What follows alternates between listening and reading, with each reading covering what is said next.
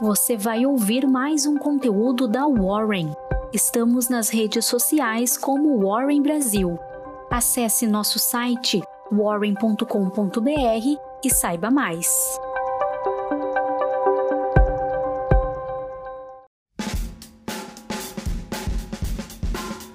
Fala pessoal, bom dia. Aqui quem fala é Iago Souza, analista de investimentos aqui da Warren, e sou eu quem irá guiar vocês pela nossa Morning Call hoje. Na agenda dessa quinta-feira, o Japão divulgará o CPI mensal, que é aí a inflação ao consumidor. Teremos a precificação do follow-on da Pets. Nos fatos aí que marcaram a quarta-feira, o presidente norte-americano Joe Biden pediu para que a comissão investigue se as empresas de petróleo e gás estão participando de condutas ilegais destinadas a manter aí os altos preços de gasolina. Olhando aí para o mercado brasileiro, mais um dia de queda. O Ibovespa encerrou aí a quarta-feira em 103 mil pontos e registrando aí uma queda de 1,22%. Com o pregão de ontem, o acumulado do índice de novembro aí passou a ser negativo em 0,36%. Nos destaques, o amargo prejuízo das empresas de tecnologia. A fintech Melius reportou prejuízo líquido de 2,95 milhões de reais no terceiro trimestre de 2021, revertendo aí a cifra de 4,73 milhões que a empresa de cashback havia registrado no mesmo período lá em 2020. O que, é que aconteceu de fato? Apesar do crescimento aí de 129% em suas receitas líquidas, que somaram aí 58,7 milhões de reais, a companhia sofreu com o descasamento entre suas despesas, o S&D&A, e a geração aí de receita. O growth ficou aí para o próximo trimestre. Mas, indo aí na contramão das techs, a Sinqia registrou alta de 248% em seu lucro líquido na base anual, para 3 milhões de reais. A cifra foi beneficiada pelo crescimento de 74% em suas receitas líquidas, que atingiu o recorde aí para um único trimestre, a 92 milhões de reais.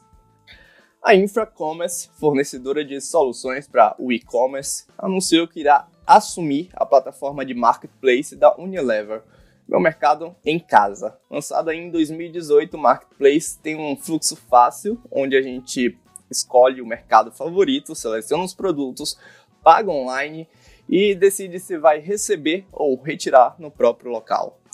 A Mosaico registrou queda de 80% em seu lucro líquido para 2,1 milhões de reais.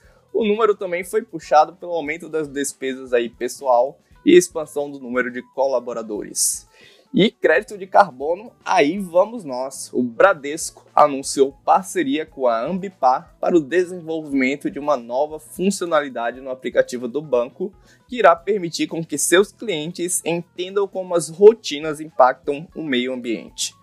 O cálculo vai ser feito considerando padrões de consumo, meios de deslocamento, transporte, gás internet ao longo de todo o mês e ao final desse processo, o cliente vai receber a opção de neutralizar sua geração de carbono, adquirindo um certificado referente às baixas de crédito adquiridos. O banco de investimento BR Partners dobrou seu lucro líquido em um ano, atingindo 42 milhões de reais. A cifra teve impacto positivo da área de assessoria financeira, com transações aí nos segmentos de fusões, aquisições e privatizações as empresas de maquininha de cartão Cielo e GetNet despencaram após a sua rival brasileira Stone abrir seu balanço aí na Nasdaq. A Stone teve queda de 54% em seu lucro líquido ajustado a 132,7 milhões de reais impactados por despesas operacionais. E a rede de laboratório Hermes Pardini celebrou o contrato aí para adquirir 60% do Instituto de Análises Clínicas de Santos. O valor da negociação foi de 100,9 milhões de reais.